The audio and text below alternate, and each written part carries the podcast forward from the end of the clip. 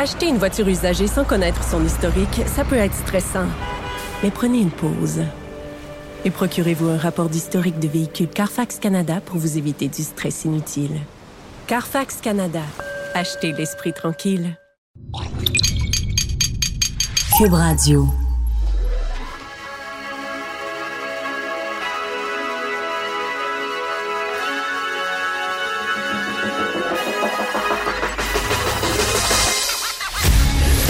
Trudeau. Joe, Trudeau et Maude Boutet. Franchement dit. Cube Radio. Bon vendredi, aujourd'hui, on est le 3 avril 2020. Mon nom est Jonathan Trudeau. Bienvenue à Cube Radio. Bienvenue dans Franchement dit. Toujours en compagnie de Vincent Dessureau qui prend le relais de Maude Boutet cette semaine. Salut euh, Vincent. Salut! Comment vas-tu? Ça va, ça va bien toi-même? Un peu de pluie, là, on a hâte qu'il fasse soleil, mais ça va.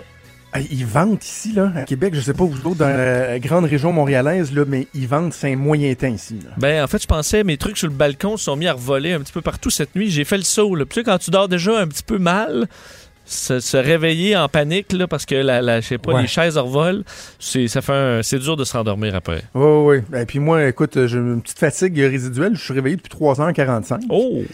Euh, Qu'est-ce qui s'est oui, passé parce là? que, ben, de façon générale, quand ça va bien, moi, dormir, tu sais, c'est un calvaire. tu sais. OK. Quand je me réveille la nuit, souvent, je me rendors pas. C'est, c'est- ça fait partie de, de ma vie. Là. Je suis fait de même. Qu'est-ce que tu veux? euh, je m'accepte comme ça. Euh, et là, en ce moment, ben, comme j'en discutais avec moi la semaine dernière, comme bien des gens, là, on a l'impression que la nuit, c'est le deuxième chiffre qui commence. Là, tu sais. Mais tu te mets à rêver au coronavirus, puis à ouais donc, puis là, tu te réveilles, puis là, le petit hamster se met à pédaler. Puis... Et là, à 3h45, je me suis réveillé avec euh, une envie euh, d'uriner. Hein? On, on a le droit, on a le droit de faire ça. Et euh, ce faisant, j'ai décidé juste de, de me moucher. J'avais le nez un petit peu, euh, tu sais, bon. Je me mets à saigner du nez, mon gars. Pour, ben, pour vrai? Mais tu sais, là, un bon segment, là, d'une narine, là, mais euh, moi, je fais ça quand c'est sec, là, je... Et, fait que j'ai saigné du nez pendant un bon 10 minutes. Je peux te dire que j'étais solidement réveillé après m'être torché le nez de sang pendant 10 minutes de temps? Je pense que oui. Fait que je me suis jamais rendormi. Alors, euh, j'en ai profité pour euh, éventuellement... Parce qu'à un moment donné, il faut que tu rendes les armes, là. Tu sais, il faut que tu acceptes que tu te rendormiras pas. Euh, ça sert à rien de exact. te stresser. Exact. Alors là, j'ai tiré mon bras et j'ai saisi mes nouveaux AirPods. Oh, c'est vrai! Comment ça se passe avec les AirPods? Ah, c'est merveilleux. C'est merveilleux. D'ailleurs, tu sais, juste, moi, là, c'est c'est stupide ce que je vais dire là, mais je suis toujours impressionné par le fait qu'on est capable d'obtenir des affaires qu'on achète en ligne en moins de tu sais, 48 heures. Ça a pris, ça a pris 36 heures avant que j'y reçoive. Je sais Oui. pas de où ils ont shippé, là. euh, je- pour les auditeurs qui nous ont pas entendu quand j'en ai parlé hier, euh, j'ai commandé ça avec des points récompenses, là. Tu sais, ça m'a pas coûté une scène là, sur euh, carte de crédit. Euh, et, et t'es- 36 heures après, c'est dans ma boîte à mal. Bref, c'est vraiment le fun, les AirPods. Bon. Vraiment, là. Et ça, ça, ça, parce que toi, tu as ceux qui stoppent le son extérieur. Là. Fait que là, quand les enfants sont, font du bruit, tu te mets ça, Exactement. tu pars dans ta bulle. Exactement. Sauf que le problème, c'est que tu fais des sauts. Ah, ça, hey, ça, ça doit. Il y a quelqu'un qui vient de parler, qui te, qui tape sur l'épaule, puis tu te mets à crier. Et c'est ça, parce que tu l'as pas entendu venir. Mais euh, Hmm. non, non, j'aime euh, j'aime euh, bien ça. Hey, juste deux, deux, trois trucs qu'on va jaser euh, avant d'aller euh, en pause, parce que de toute façon, ben, pas de toute façon, mais parce qu'on a un show très, très, très chargé. Hier, je suis allé à la pharmacie. Oui. Quelle expérience encore là. là Ah, c'est bizarre, hein? J'ai trouvé ça pire qu'à l'épicerie. Oui, moi aussi, c'est un de mes chocs. euh, parce que ceux qui, ceux qui sont en, mettons, qui sont allés en voyage euh, il y a trois semaines, qui sont revenus, qui sont en quarantaine deux semaines, donc qui sont pas sortis du tout, là. Eux, là, la, la vie, de- la- la- la- la- entre autres, ce à quoi ça ressemble aujourd'hui, la vie, ils vont s'en rendre compte quand ils vont à la pharmacie. Que Exact. le monde a changé, là. Exact. Tu sais, puis moi, je suis parti de chez nous, j'ai été dans une pharmacie euh, euh, un, un peu plus... C'est vraiment niaiseux ce que je vais te dire là, là, mais la pharmacie la plus proche de chez nous, j'ai pas voulu aller à celle-là. Parce que euh, je trouve qu'elle est plus petite, puis là, je me suis dit, non, je vais, je, je vais aller quelque part où je vais être plus à l'aise, tu sais, un peu plus grand, puis j'arrive dans le stationnement du... C'est c'est un Jean Coutu, pour ne pas le nommer. Écoute, il y avait comme deux cases de stationnement de libre. C'était full Ah, au bah, bouchon. ah, OK. Mais y avait-tu une file à Les l'extérieur? voitures, c'était full, full, full. Et euh, je voyais pas de gens qui attendaient à l'extérieur. Oh. Alors, j'ai rebroussé chemin. Ouais, je ne suis même pas débarqué de mon auto. J'ai dit, je vais aller à l'autre. Et là, euh, l'autre, écoute, c'est cinq clients en même temps dans, dans, dans la pharmacie seulement. Euh, le questionnaire, euh, les, les mains, tout ça. Et ce qui me fascine, c'est la tension que tu ressens pendant que tu magasines, là. Moi, j'avais, écoute, j'avais plusieurs trucs à acheter, là. Tu sais, des affaires pour, pour la maison, puis j'en prenais, là. C'était pas des médicaments, là, de prescription, mais des trucs qu'il fallait que j'aille acheter à la pharmacie. Et là, là, tu te dis, mais, ah merde, ah, là, j'ai oublié ça, faut que je retourne dans telle allée, mais j'étais déjà passé, là, hey, je, gaspille mon temps, puis c'est, tu sors de là, t'es, t'es comme épuisé. Oui. Surtout que moi, la dernière fois que je suis allé, euh, tu sais, je pas si toi, il y avait un petit questionnaire à l'entrée, comme à bien des places. Euh, là, tu réponds aux questions et tout ça. Et moi, quand j'étais en train de payer, il est arrivé quelqu'un et euh, qui vous cherchait des médicaments pour la fièvre. Euh, mais là, ça, c'est- écoute, alerte rouge, là.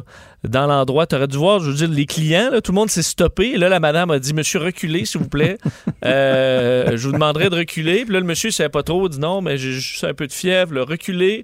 Et là, écoute, la tension du monde, là, vous allez appeler, elle te donne le numéro 811 ou euh, dit je vous demanderai de sortir tout de suite. Vous- puis là, monsieur, on lui pose des questions. Non, je vous demanderai de sortir à l'extérieur, s'il vous plaît. Appelez ce numéro-là, ils vont vous dire quoi faire, mais je peux pas vous laisser entrer présentement.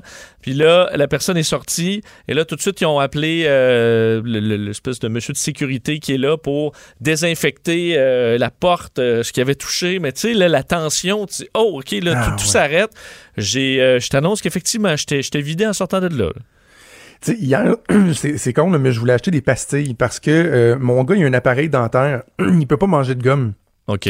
Et de temps à autre, tu sais, ma, ma, plus jeune, elle dit, je peux avoir une gomme, putain, une gomme, putain, une gomme? Puis, euh, à un moment donné, quand il a eu son appareil, il y a, il y a deux mois de ça, j'avais un petit rhume, j'avais des pastilles, puis j'ai donné à Raph une pastille, tu sais. Fait qu'il trouve ça le fun, ça fait comme un petit bonbon, tu sais. Puis, fait que là, ça fait deux semaines qu'il me dit, euh, mettons, euh, moi, je peux avoir une pastille? Puis je, dis non, tu sais. Puis je donne pas de gomme à sa soeur pour pas que ce soit plate pour lui.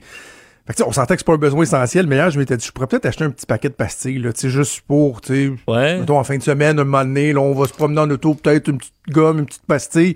Je les ai pas achetées. J'avais comme trop peur de me faire regarder croche. Mais, mais, mais pourquoi vous achetez des pastilles, monsieur?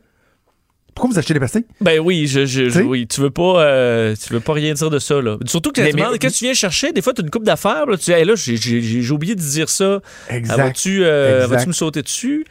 Euh, mais ben mais oui. tu sais, Vincent, au-delà de l'anecdotique, là, euh, hier, je te parlais euh, des situations qui, euh, qui pouvaient être déplorables, là, qu'on, qui m'avaient été rapportées, ou ça, Richard, j'en parlais, en tout cas, peu importe, que dans des CPA d'urgence, il y a euh, des gens du milieu de la santé ou euh, des services essentiels, là, ceux qui ont droit d'aller porter leurs enfants dans ces CPE-là, euh, de façon exceptionnelle, se faisaient euh, pratiquement intimider, là. Tu sais, regarder croche, là, genre, ouais, toi, là, tu viens ici, puis tu travailles au milieu de la santé, puis je, je disais, tu sais, faut faire attention, là, on, on les aime, nos anges gardiens, là, on veut les protéger, mais, tu sais, il faut aussi les traiter comme il faut. Mais savais-tu que il y a euh, plusieurs personnes qui euh, se sont fait questionner en allant à la pharmacie, petit questionnaire dont tu parlais, là, Oui. et qui se, et qui se font demander s'ils travaillent dans le milieu de la santé, et lorsqu'ils répondent oui, ils se font virer de bord. Ben voyons. Dans Et des pharmacies du là- Québec, là. Ouais, ce que je te dis là, euh, c'est pas juste une anecdote. Là. Ça a été confirmé par le président de, de, de l'ordre des pharmaciens Franchement. euh, dans une entrevue qu'il a accordée euh, à Cogeco hier. Et lui, il dit, ben, dans le fond, non, ce nous, ce qu'on a dit aux gens, c'est à nos membres, dans votre questionnaire, vous pouvez effectivement demander si euh, ils sont du milieu de la santé et si oui, s'ils ont été en contact avec des gens qui ont la COVID-19. Si vous répondez oui, demandez-leur si euh, ils ont été chez eux entre-temps, s'ils se sont désinfectés, s'ils ont lavé leur linge, s'ils ont pris une douche. Si la réponse à tout ça est oui, vous pouvez les laisser entrer. Si c'est non, invitez-les euh, à aller faire ça. Mais comment tu penses que ça a été interprété, là? Ça a été interprété par Ben, bien des gens que toi, si tu travailles dans le milieu de la santé, viens pas chercher ton papier de toilette, ici, là. Surtout que j'ai quand même l'impression que dans le milieu de la santé, ils doivent quand même comprendre un peu les- la situation, là, un peu plus que monsieur, madame, tout le monde. Je pas que ce soit eu la menace euh, tant que ça. Peut-être un rappel. Vous êtes bien, euh, vous avez fait ce qu'il faut pour être sûr que vous ayez rien sur vous, puis tu fais oui.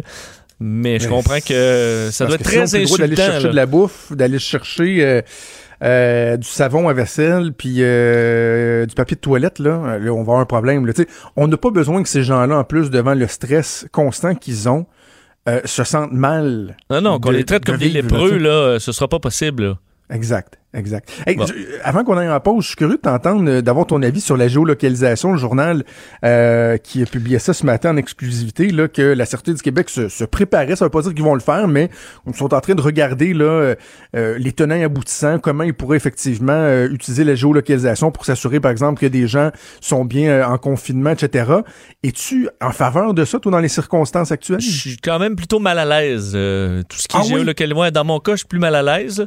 Parce que dans ma tête, les gens qui sont en confinement, tu fais des vérifications euh, euh, de façon aléatoire. Là. Tu sais, OK, ce couple-là est supposé être là. Tu vas cogner chez eux, êtes-vous là? Oui, ils sont pas là, c'est parce que c'est... euh, 3000 pièces ou tu sais je comprends c'est entre 1000 et 6000 là, si tu si tu réponds pas euh, Ouais. si tu respectes pas mais euh, je veux dire ça m'apparaît une meilleure façon de faire que de penser suivre tout le monde avec leur téléphone que tu peux quand même euh, truquer là et c'est parce que là t'embarques dans quelque chose qui après va rester là parce que tu as le goût d'embarquer là-dedans se faire suivre sur son téléphone Euh, OK, toi, dans ta tête, c'est comme une taxe. Quand un gouvernement annonce une taxe, là, euh, chaque taxe Oui, qui est annoncée dans l'histoire. Temporaire, t'es pogné avec ça. c'est- permanent. C'est jamais temporaire, ça reste Mais tout le temps. T'aurais peur que ce soit ça. Si on n'a pas d'alternative, je dis pas, là, mais c'est parce que là, comment suivre tout le monde sur leur téléphone. Dans ma tête, là, on a des policiers, on a, on fait rentrer l'armée. Je ferais rentrer l'armée avant ça, parce que ça, tu le sais que c'est plus temporaire.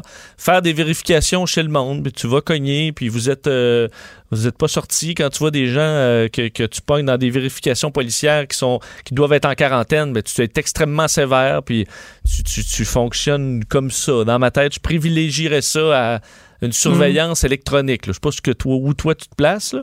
Ah, moi, je dis en Wingo. OK. Bon. En Wingo, pèse fort, trois copies. Tu sais, à situation exceptionnelle, mesure exceptionnelle, je suis pas insensible à ce que tu dis, là, que t'aurais peur que euh, ça amène une nouvelle façon de faire qui devienne un peu permanente et qu'on soit euh, euh, plus que jamais épié, notamment par, les forces de l'ordre. Mais le problème, c'est que le temps nous montre que les gens non raisonnables, ceux que tu peux pas truster, ben, il y a rien à faire. Le premier ministre aura beau euh, de mettre son point sur la table, il- non, il y aura toujours rien à faire. Puis c'est Mario Dumont là, qui parlait des, euh, des, des types de personnes là, qui comprennent pas. Là, Oui. Puis il disait, dans le fond, là, dans ces trois catégories-là, là, il avait détaillé trois catégories. Le, le point de presse du premier ministre, là, il ne changera rien. Là. Tu sais, fait que, à un moment donné, si ça prend des mesures plus, plus fortes, euh, je Mais pas, dans l'escalade- pas nécessairement fermé. L'escalade de mesures, là, je pense qu'on a eu là, on, va donner le temps aux policiers de donner des tickets. là, à coût de 1000, honnêtement, 1000 pièces, 1000 à 6000, là, pour ceux qui s'agglutinent ou qui... euh, c'est beaucoup d'argent. Ouais. Euh, on- avant, les petits, les petits avertissements, là, puis vous, les, ah, les, euh, les gens qui reviennent de Floride, vous devez faire ça, allez surtout pas au, euh, au supermarché avant de vous enfermer. Là. Bon, mais effectivement, ça, il faut les, faut les surveiller, ces gens-là. Il y en aura quand même de moins en moins là, dans le futur aussi. là. Mais tu as les gens, effectivement, qui ont la COVID-19 aussi, qu'on invite à, s'enfermer chez eux. Il va falloir les, les avoir à l'œil, parce qu'on aura amené l'équipe- le personnel pour le faire. Je suis conscient que passer par les téléphones, c'est un peu plus simple. Mais euh, tu peux laisser ton téléphone chez vous aussi, puis aller Ouais. euh, donner des becs aux voisins. Là. Ouais. Eh, euh, Vincent, juste une petite nouvelle de dernière heure avant qu'on aille en pause. Là, Euh, ceux qui se questionnaient sur euh, à savoir si vraiment les États-Unis étaient du style à aller voler du matériel, puis parce que là hier là, j'ai vu ça là, sur les médias sociaux là, les, alertes aux fake news, puis maudits médias traditionnels qui inventent des affaires. Ben, la multinationale 3M là, qui fabrique les fameux masques, euh, entre autres, elle fabrique euh, les fameux masques N95 a confirmé par voie de communiqué que l'administration américaine lui a demandé d'arrêter d'exporter des masques au Canada puis en Amérique latine. Bon. C'est, on est Ben, là, là. Les oui. États-Unis qui disent non, non, vous allez Ben. en plus ailleurs, on va garder tout pour nous autres. Oui, puis le fait que les États-Unis aient nié hier, euh, je veux dire, dérouter des avions, euh, c'est sûr qu'ils diront pas, ben oui, nous, on vole tout ce qu'on peut, euh, ou je comprends, là. Euh, mais il y, a une- en a des cas documentés de, gens qui payent cash. Je comprends que c'est pas nécessairement Donald Trump qui et des compagnies américaines aussi qui vont le faire, mais on comprend que c'est rendu au plus fort la poche. Et le pays qui est le plus prédateur là-dedans, que ce soit directement un ordre du fédéral ou que ce soit des compagnies américaines ou des, euh, des gens dans les différentes étapes là, entre la, la- la- la production puis euh, la- l'arrivée aux États-Unis, c'est eux là, qui ont le couteau entre les dents Ouais, puis qui, qui, qui repayent le, tri- le triple du prix puis qui font monter le prix des masques aussi. C'est il y a d'autres pays qui le font, mais les États-Unis sont c'est central là-dedans.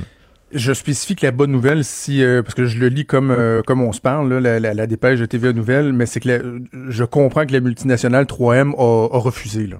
A dit que pour des raisons humanitaires, c'est pas vrai qu'ils vont commencer à arrêter d'en chipper dans dans d'autres pays, puis qu'après ça, c'est d'autres pays qui vont faire la même affaire, puis euh, qu'à un moment donné, euh, ça finira plus. Alors, euh, bref, on va suivre, Mais, on va suivre ça au cours euh, des prochaines heures. On dans- va faire une Dans Oui, deux, dans deux mois, là, on va-tu en avoir des masques, par contre? Je pense On qu'on des- Écoute, des masques, là, combien de compagnies sont en train de virer de bord, mais je pense qu'on va rouler dans les masques. On va, il faut s'attendre à ce que tout le monde en porte dans la rue là, euh, cet été. Là. Une fois que là, les arrivages vont se faire, puis que là, on va se noyer dedans, les masques, je pense que ça va devenir la, la pratique, la norme de porter des masques jusqu'à la fin de, jusqu'à l'arrivée des vaccins.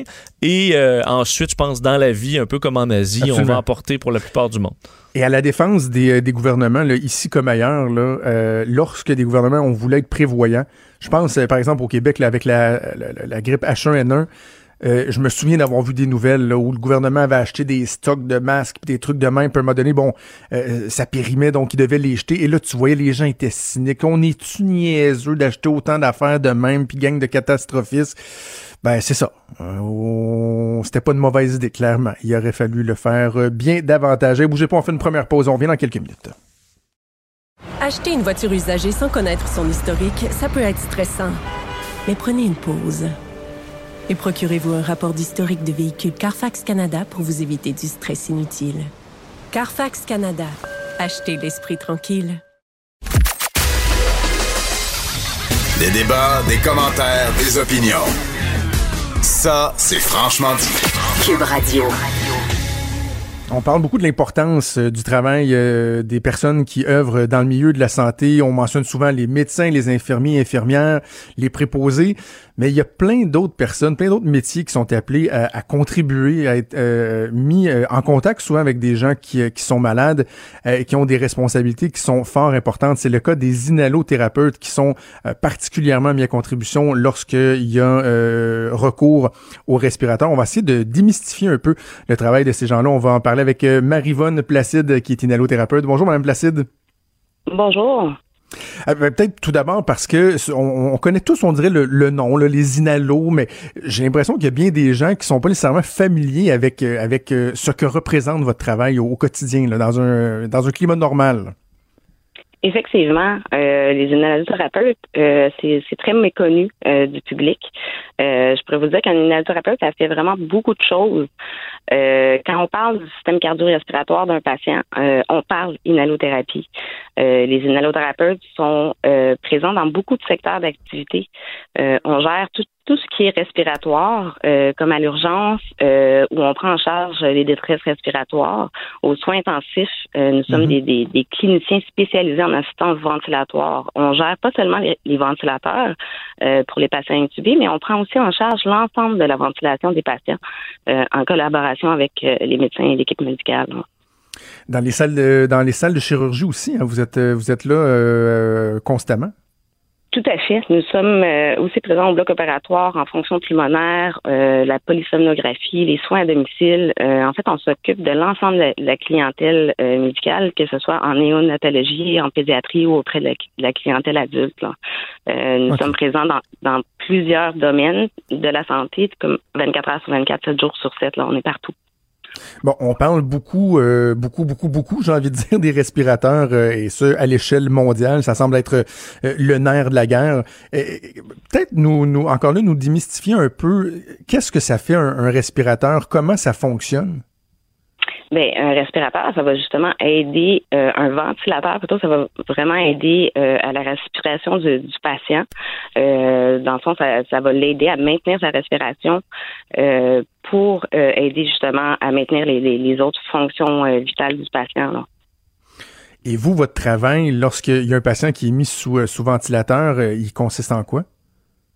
Euh, ben en fait, euh, l'atteinte des fonctions vitales varie d'un patient à l'autre. Nous, notre défi en tant qu'inhalothérapeute, ça va être surtout de suivre de façon adéquate l'évolution de, chacun des patients pour apporter justement les nombreux euh, ajustements qui sont nécessaires euh, à la ventilation. Ça va être de prendre en charge la ventilation des patients pour aider à maintenir, comme je vous dis, les fonctions vitales, de collaborer avec le médecin pour élaborer des plans d'intervention et de thérapie qui vont être adaptés à la condition du patient et aux besoins du patient selon, selon son état général. là. Est-ce qu'un patient qui est sous ventilateur doit avoir euh, votre, vo- vo- votre surveillance, euh, doit être accompagné par un inhalothérapeute euh, en tout temps ou euh, vous intervenez lorsque nécessaire? On intervient en tout temps. Donc, euh, c'est vraiment selon les, on doit être en constante surveillance euh, de l'état du patient. Donc, c'est vraiment nous qui surveillons le, système respiratoire, qu'on contrôle, qu'on fait les changements euh, selon l'évolution du patient. à chaque fois qu'on fait un, changement sur le, le, respirateur, sur le ventilateur, il y a quand même un impact au niveau physiologique du patient. Dans, euh, donc, on comprend que votre, votre travail, il est, il est sensible, il est, euh, il est critique en tout temps, mais là, il y a comme un aspect particulier qui s'est ajouté dans les dernières semaines avec la COVID-19, qui est, j'imagine, une espèce de, de crainte, d'anxiété par rapport à ce travail-là, parce que vous êtes vraiment là euh, dans une, relation, dans une certaine proximité avec des patients qui sont, qui sont malades, qui sont atteints de, de cette maladie-là. J'imagine qu'il euh, y a un stress à gérer aussi, là. Ah, mais comme vous le dites, c'est sûr que nous jouons euh, en tant qu'inhalothérapeute un rôle clé dans la lutte euh, contre le coronavirus. Euh, mais je voudrais peur de l'attraper, peut-être pas, parce qu'on est vraiment quand même bien préparé. On fait attention, on suit vraiment les consignes données, on se lave les mains, on se protège. donc, on a la prévention des infections aussi avec nous qui nous accompagne. mais comme je vous dis, c'est plus, on se concentre plus sur pour faire du mieux pour nous patients, en fait, pour le bien-être de nos nos patients. Euh, puis c'est pour ça qu'on est inhalothérapeute. Là. La question qui est sur toutes les lèvres depuis plusieurs jours, euh, c'est euh, la disponibilité du, du, matériel médical, les fameux masques, les, les vêtements, les visières. comment ça se passe pour vous? Est-ce qu'il y a des craintes réelles par rapport à une pénurie anticipée? Mais c'est sûr que le personnel a été beaucoup sensibilisé à la nécessité d'utiliser euh, de façon adéquate le matériel qui est disponible en ce moment.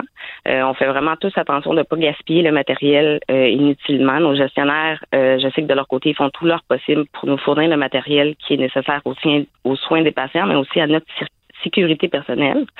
mais c'est sûr que pour le moment, les manques ne se font pas trop sentir, mais c'est évident qu'à long terme, ça peut devenir un enjeu qui est très important pour nous. Là. Ouais. Dites-moi, dans, euh, dans, votre, dans votre profession, dans votre champ d'expertise, est-ce que déjà en ce moment, euh, vous devez travailler davantage ou on est dans une période d'anticipation? On travaille déjà davantage. C'est sûr que euh, notre ordre professionnel a fait euh, un appel à tous. Donc, euh, c'est sûr qu'on a beaucoup de personnes dans les secteurs d'activité où, où l'activité a diminué, qui ont été rapatriées dans les secteurs d'activité les plus sollicités par la pandémie, comme l'urgence, les soins intensifs, pour nous prêter main forte. on a aussi les personnes à la retraite, qui ont été mobilisées, les personnes qui avaient quitté la profession pour revenir qui sont revenus nous aider. Euh, puis honnêtement, je tiens à leur dire merci parce que je, euh, je leur lève mon chapeau d'être venus euh, sur la ligne de front pour nous aider à faire face à la tempête. Là, on a aussi nos étudiants en allothérapie mm-hmm. qui se sont mobilisés pour venir nous aider. puis je suis extrêmement fière de voir à quel point l'ensemble des inhalothérapeutes du Québec se mobilisent et se soutiennent depuis le début de la pandémie. Là. Cette fierté-là, elle est partagée par, euh, par tous les Québécois. Je me fais euh, leur porte-parole en vous, en vous remerciant, vous et vos collègues, pour euh, votre, votre excellent travail. Je suis content qu'on ait pu le démystifier un peu. Je pense qu'on n'en parle pas suffisamment du travail des inhalothérapeutes. Merci encore, puis bonne chance pour la suite des choses. Ah, ben c'est moi qui vous remercie beaucoup. Merci. C'était Marivonne Placide, inhalothérapeute. On fait une pause et on revient. Acheter une voiture usagée, ça peut être stressant, mais prenez une grande respiration. Et imaginez-vous avec un rapport d'historique de véhicule Carfax Canada qui peut vous signaler les accidents antérieurs, les rappels et plus encore. Carfax Canada. Achetez l'esprit tranquille.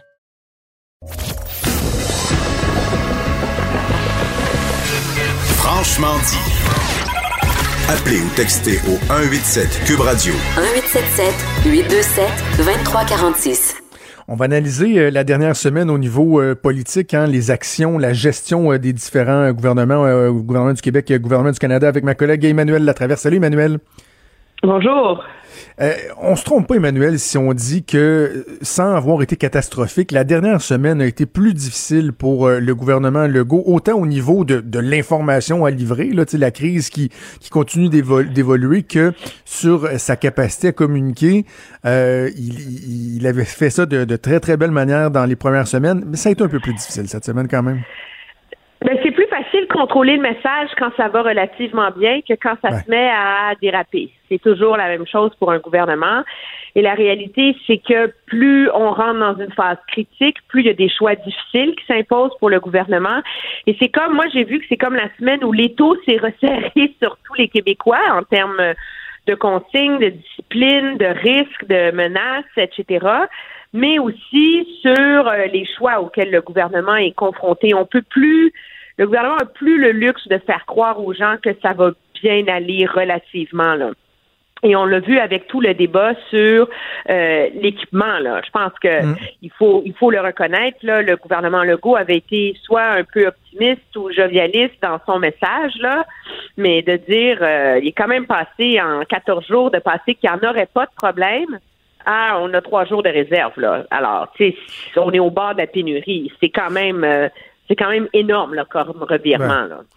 Toi et moi, on avait parlé, c'est la semaine dernière, je pense, euh, de, de, la ministre de la Santé, Danielle McCann, en disant que, bon, quand on regarde, euh, on regardait à quel point euh, Horacio Arruda, François Legault s'en tirait admirablement bien, que ça semblait être un, légèrement plus difficile pour la ministre de la Santé.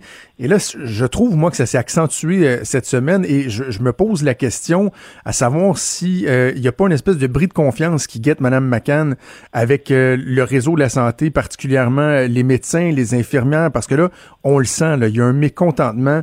Euh, on l'a vu avec euh, Dr Franqueur, la présidente de la Fédération des médecins spécialistes, à qui on va parler tantôt. On l'a vu avec Nancy Bédard également. Est-ce qu'il n'y a pas un risque à ce niveau-là pour Mme McCann? Ben, c'est elle, de toute façon, qui est dans la position la plus précaire politiquement parce que c'est elle, euh, M. Arruda, il contrôle les statistiques et un message, là. Mhm. M. Legault, c'est le chef d'orchestre et elle, euh, c'est celle qui est responsable de mettre en œuvre. Moi, je suis pas, je, je reconnais qu'elle est dans la position la plus précaire, là. Mais je suis pas prête à parler de, de bris de confiance. C'est sûr que quand tout le monde attend, que tout le monde s'ajuste, c'est quand même, et je le dis sans, euh, sans mépris, mais tous les différents euh, acteurs du réseau tirent sur la couverte de son côté. Elle, elle est prise dans le milieu un peu écartelée. Là. Moi, je trouve que quand je l'entends dire il faut réorganiser le travail dans les CHSLD, euh, oui, les médecins sont, certains sont mécontents parce qu'on a libéré trop de lits trop vite. Ben, excusez-moi, là, s'il y avait, euh, si l'on avait un taux d'hospitalisation à la lumière de la moyenne mondiale, tout le monde serait content qu'elle ait fait ça, là. Alors, c'est facile au fur et à mesure de remettre en question les décisions de l'un ou de l'autre. Moi, je, je pense qu'elle est dans une position très, euh, très difficile et tout le monde est dans le mode attente, là, en ce moment, là. C'est un peu ça, euh, c'est un peu ce qui rend ça précaire, là. Moi, j'entends surtout le, discours de la ministre de chez Mme Francaire, j'attends un j'entends le discours d'une présidente de la FMSQ où tout le monde travaille, tout le monde s'ajuste. J'ai pas entendu un énorme mécontentement, là, mais peut-être que j'ai pas les mêmes échos que toi, là. Ben, en tout cas, j'ai entendu certaines entrevues qu'elle a données, puis on va lui parler tantôt, euh, et j'ai trouvé que le ton avait monté. Là. Sur la question de, la disponibilité euh, des équipements, euh, ce qu'on comprend, c'est que les médecins avaient l'impression de ne pas avoir eu leur juste et qu'ils se seraient gouvernés aussi. Ben, tout le monde a eu l'impression de ne pas avoir eu l'air juste de la part du gouvernement Legault. Là. C'est ça aussi la, la, hmm. la, la réalité. là. C'est que c'est l'ensemble du gouvernement qui a plaidé qu'il n'y en aurait pas de problème. là. Et donc, euh, est-ce que c'est Mme McCann plus que M. Legault qu'il faut blâmer? Euh, je je je sais pas. Moi, je pense que le gouvernement euh, a, a, erré à ce niveau-là, là, très très clairement dans la préparation des gens. je pense que c'est ce qui a accentué la pression pour qu'ils finissent par rendre public des scénarios, des modélisations, des astuces de prédiction là, parce que en ce moment très facile pour le gouvernement de dire ce qu'il veut quand personne n'a aucun point de repère, puis qu'il est seul avec les données et la vue d'ensemble de ce qui va se passer. Tournons-nous du côté de, Justin Trudeau. Euh, bon, euh, les programmes euh, revolent les uns après les autres. on se rend compte de, l'ampleur du déficit que ça va créer, des dépenses que ça va créer. on a vu quand même un premier ministre qui a, changé de ton au cours de la semaine, à certains égards même a, durci un peu le, ton, a fait vraiment appel même au sens du civisme des citoyens. Comment on analyse la performance de Justin Trudeau cette semaine? Ben, moi, je pense que Justin, moi, je pense que Justin Trudeau et l'ensemble de son gouvernement là livre la marchandise. Euh, c'est sûr, le vrai test, on s'entend, là, ça va être la semaine prochaine si ben les systèmes informatiques tiennent le coup. Là, tout le monde retient son souffle. Mais en termes de décisions stratégiques et politiques, certains vont leur reprocher d'avoir été trop timide au début en termes d'aide aux entreprises. C'est pourquoi on est parti à 10% de subvention salariale pour finalement en arriver à 75% hmm. Pourquoi on a parti avec, c'est pourquoi, alors, ça, c'est. Mais la réalité, c'est que, comme disent plusieurs, euh, c'est une phrase qu'on va entendre beaucoup, on est en train de construire un avion en même temps qu'on est dans le ciel. Là. Alors, ça va tellement vite que les gouvernements ont de la difficulté. Moi, je vois un gouvernement fédéral qui a laissé mis de côté ces espèces de de visée centralisatrice où il est le seul qui a toujours raison là dans la vie politique et qui s'est vraiment taillé une place euh, plus confortable comme facilitateur entre les provinces pour les aider. Donc, un rôle d'appui essentiel en termes de niveau de la santé, puis c'est le rôle traditionnel que devrait jouer le, gouvernement fédéral là-dedans. Moi, je pense qu'en termes d'approvisionnement de masques, etc., ça va être important. Je pense qu'en termes de, politique industrielle pour transformer des industries et créer notre propre capacité de produire l'équipement euh, protecteur pour les les employés du réseau de la santé. On n'en a pas les fruits maintenant, malheureusement, mais ça va prendre quelques semaines. Mais ça, c'est un rôle essentiel pour le gouvernement. Euh, et en termes euh, économiques, là, c'est en train de, de s'articuler. Maintenant, il, faut voir si la machine va être capable de suivre cette, euh, cette mobilisation. Mais tu sais, c'est pas M. Trudeau fait pas face à des premiers ministres provinciaux qui sont ses amis, là. Mhm. Et moi, j'en ai pas entendu cette semaine casser du sucre sur le dos du gouvernement fédéral. Là. Oui, puis hier, il y avait une autre rencontre justement avec les, les, premiers ministres, puis on n'a pas eu d'écho d'insatisfaction ou quoi que ce soit. Tout le monde semble euh, travailler ensemble. Puis je, suis d'accord avec toi, je te rejoins sur le fait que euh, j'aime voir le gouvernement bien s'acquitter de cette tâche-là, de dire aux provinces, qu'est-ce qu'on peut faire pour vous? Dites-nous ce qu'on peut, euh, ce qu'on peut faire, comment on peut coordonner le travail à l'échelle du pays. Je pense que pour l'instant, c'est quand même bien fait. Oui, c'est bien fait, puis c'est c'est le rôle qui lui qui lui qui lui revient. Et ses ministres aussi ont, bien taillé leur place là-dedans. Je pense qu'il a le bénéfice d'avoir une vice-première ministre euh, hyper active là dans Madame Freeland. Hmm. qui réussit à maintenir le lien direct avec les provinces sur les enjeux macro là, euh, et puis une ministre de la santé euh, qui démontre à date être la meilleure et la plus efficace ministre de la Santé qu'on a eu au fédéral depuis des années. Là. C'est un rôle qui, depuis longtemps, était revenu à des ministres mineurs, là, qui étaient, c'était comme euh, un faux beau ministère, là. Et là, tout d'un coup, on a une ministre compétente euh, qui fait son travail, qui livre ses messages, qui est hyper engagée. Euh, et de Ottawa, on n'a que de bons échos sur la qualité euh, de son travail. Donc, je pense que ça, c'est euh, aussi et c'est un rôle très difficile qu'elle joue en ce moment là.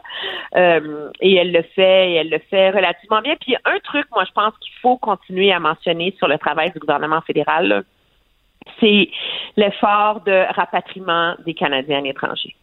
Euh, c'est sûr que dans les gens qui nous écoutent, il y a des familles dont les proches sont coincés à un ou l'autre des coins du pays. Mais la réalité, c'est que c'est un effort monumental où on travaille 24 heures par jour ou tu sais des gens là, qui sont des anciens ambassadeurs, des anciens directeurs, tu sais qui sont maintenant directeurs généraux ailleurs là dans la dans la machine, vont donner du temps pour coordonner les efforts des centres d'appel, de rapatriement, etc.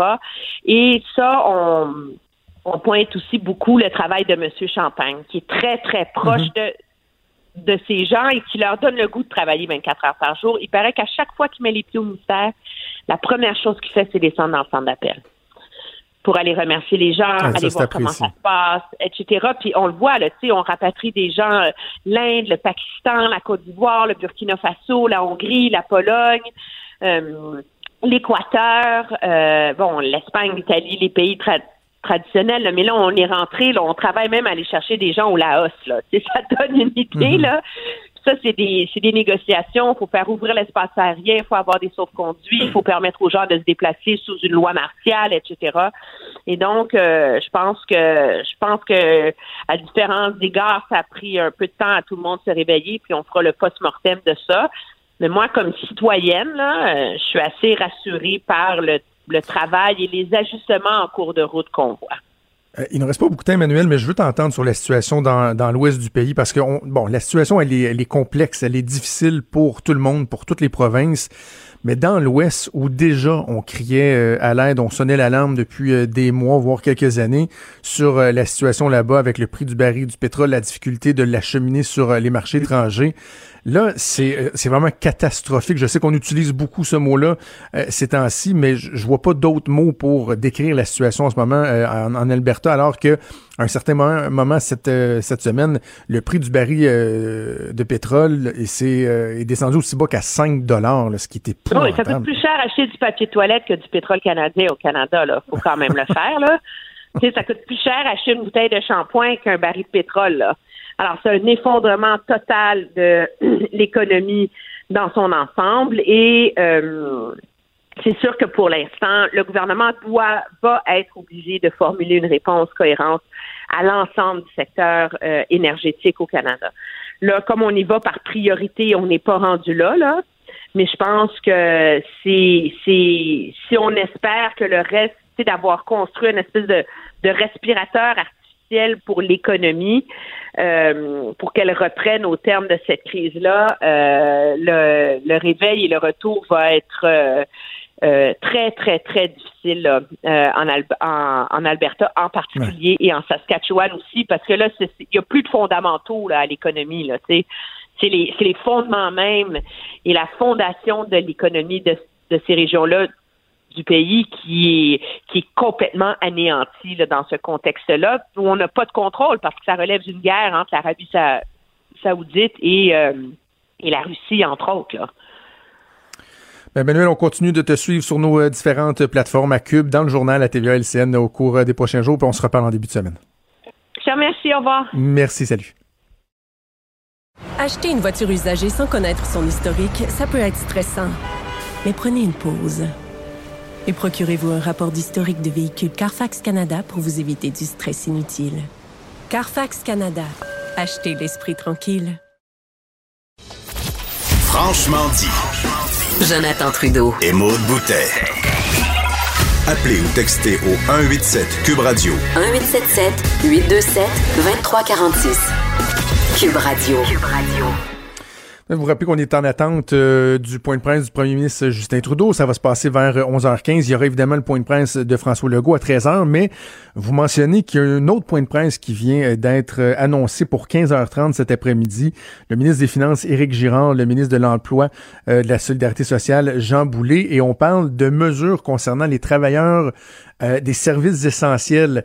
Et euh, pendant la pause, j'ai essayé là, de, de, savoir un peu de quoi il en retourne. Et ce que je lis à travers les lignes, c'est que euh, il y aura probablement des, des espèces de primes qui vont être accordées aux travailleurs des services essentiels. On a vu hier qu'il y avait des primes pour les préposés aux bénéficiaires, notamment qui vont gagner 4 dollars de l'heure de plus, puis le reste du personnel de la santé qui va voir leur salaire augmenter de 4 à 8% Mais là, je pense que tous les services essentiels vont, vont être touchés par euh, les prochaines mesures donc, qui seront annoncées à 15h30 cet après-midi par le gouvernement. Pour l'instant, on va aller parler de politique américaine avec euh, Luc La Liberté. Salut Luc. Oui, salut Jonathan. En début de semaine, on a parlé du, bon docteur Fauci, l'équivalent du docteur Arruda euh, aux, États-Unis, et du fait que, tu me parlais du fait que l'extrême droite était partie un peu après lui, les conspirationnistes et tout. Mais là, on, on est comme rendu un peu plus loin. On est carrément rendu à s'en faire pour la sécurité du docteur Fauci. Ben voilà, on, aussitôt qu'on qu'on a relayé nous la, la, nouvelle, il semble qu'aux États-Unis, ben, les services de renseignement puis les mesures de sécurité, on a pris ça très au sérieux et on a en très mauvais français upgradé, donc on a haussé le niveau de protection autour du, du docteur. Donc c'est carrément des menaces de mort qu'il recevait de plus en plus. Donc ça allait au-delà de la désinformation puis de la remise en question de ses compétences, des théories de complot selon lesquelles il était là finalement euh, membre du deep state ou de l'État profond pour chasser Donald Trump, euh, cette fois-là, on était carrément passé aux, menaces de mort. Et non seulement on doit protéger le docteur Fassi, qui essentiellement ben, travaille à la Maison-Blanche ou travaille encore euh, dans, dans, son bureau, euh, mais on doit aussi protéger sa famille. Et on a interrogé le docteur Fassi là-dessus, puis ben, il est toujours d'un très, très grand calme. Le médecin, il réagit bien depuis le départ, puis il a dit, écoutez, ça vient avec la responsabilité. Ce que, ce que j'ai à gérer est, est, lourd, mon travail est important. Puis, ben, écoutez, ça fait partie du deal et je l'accepte j'accepte, je vais vivre avec. Reste que c'est quand même inquiétant. moi, je faisais le parallèle dans le journal en disant euh, le docteur Arruda euh, peut se promener, par exemple, dans le Vieux-Québec. On l'a vu en voiture là, sur Saint-Jean-Baptiste parler avec des gens. On l'a vu au Vieux-Port carrément faire des démonstrations publiques de, de, de, l'isolement ou de, du confinement. C'est un peu bizarre en passant. J'en ai pas parlé en début de semaine, là, mais euh, ça faisait pas mal de rassemblement public son affaire, mais en tout cas. Ben voilà. je suis pas certain que le World Tour du docteur Arruda était nécessaire, mais en tout cas. Ben voilà. Donc, c'est opération probablement visant à rassurer ou à se rapprocher de la population, mais en moment d'isolement, c'était peut-être pas la, la, la, plus, la plus belle démonstration. Mais tout ça pour dire, euh, on a l'impression que nos élus sont en relative sécurité. On sait que des choses sont, sont, sont possibles, ça s'est déjà produit, mais on n'a pas de menace ici contre le docteur Arruda. Bien au contraire, on est quoi, 94% dans les sondages? J'ai trouvé que M. Legault, lui et mm-hmm. Mme McCann font un bon travail. Donc, du côté de la frontière, puis ça, ça exclut pas la possibilité de les critiquer, mais on va pas jusqu'à les menacer de mort. Alors, au sud de la frontière, ben, pour ceux qui s'inquiètent, le docteur Fassi, euh, on a euh, procédé à une mise à niveau des, mesures de sécurité l'entourant. Est-ce que le président américain a été euh, un peu plus cohérent dans ses actions, dans son discours cette semaine, si on compare à la semaine dernière, là, gardons en tête que ça reste, c'est quand même Donald Trump, mais il, me semble qu'au niveau de la, du réalisme, de la compréhension de la gravité de la situation, le premier, le, président était moins à côté de ses pompes cette semaine. On dit qu'on attribue beaucoup de mérite au docteur Fassi, mais aussi à Deborah, euh, Deborah Burks, qui est une autre médecin qu'on voit maintenant de plus en plus à la télévision. On dit que les deux se sont donnés comme mandat. Ils ont préparé une opération spéciale avec des graphiques format GA. Ils sont débarqués dans le bureau de Donald Trump pour lui faire valoir les risques inhérents à une négligence ou au fait d'atténuer la, portée de la, menace. Et ah, Luc, c'est bon ce que tu dis là, On va y faire des gros dessins pour qu'ils comprennent. Exactement. On a dit qu'on avait fait les graphiques les plus gros possibles, les plus évidents possibles, pour qu'ils comprennent bien que si on n'imposait pas de mesures de, de, confinement, puis que si on prenait pas la, la, la, situation au sérieux, il y avait des problèmes qui étaient très graves. Même qu'aujourd'hui, on dit que même le docteur Fassi a été un peu trop prudent dans le nombre de morts évalués ou de victimes éventuelles. On se demande comment il est arrivé à des chiffres aussi faibles que ça. Mais c'est ceux qu'il a utilisés pour convaincre Donald Trump. Si vous voulez qu'on se limite à ça, faut bouger rapidement. Et là, le président, depuis ce temps-là, même s'il joue, il se permet quelques libertés avec les chiffres et avec la vérité, au moins son discours est devenu conséquent, son, est devenu stable et surtout, il appuie les spécialistes. Et moi, ça fait longtemps que je dis ça, ça fait longtemps qu'on prépare, euh, qu'on avertissait le président de se préparer au risque de la pandémie. Là, maintenant, le président, ce dont il s'inquiète, euh, puis il le dit un peu à mot couvert, on verra dans les prochaines conférences de presse s'il va le faire, mais c'est qu'il il s'inquiète plus des États qui n'ont pas encore imposé de, mesures de confinement, et il y en a. Je veux que tu me parles, ça a piqué euh, ma, curiosité dans tes, euh, dans tes sujets euh, du, du, parce que j'ai perdu la ligne devant moi, mais du Théodore Roosevelt, du, c'est quoi, c'est le capitaine du bateau? Oui, voilà, c'est le, USS Theodore Roosevelt. Il était près des, euh, des, Philippines. Et ça faisait déjà un certain temps, semble-t-il, que le capitaine Crozier, Brett Crozier, euh, Crozier, disait, écoutez, il avertissait les autorités, j'ai de plus en plus de marins malades à bord, infectés, qui ont la ah COVID-19. Donc, on, parlait de plus d'une centaine de marins. Puis, ben, difficile de faire hein, de, de, l'éloignement d'un mètre ou deux quand on est à bord d'un navire où tout est calculé au centimètre ou au pouce près en termes d'espace pour en avoir déjà visité quelques-uns.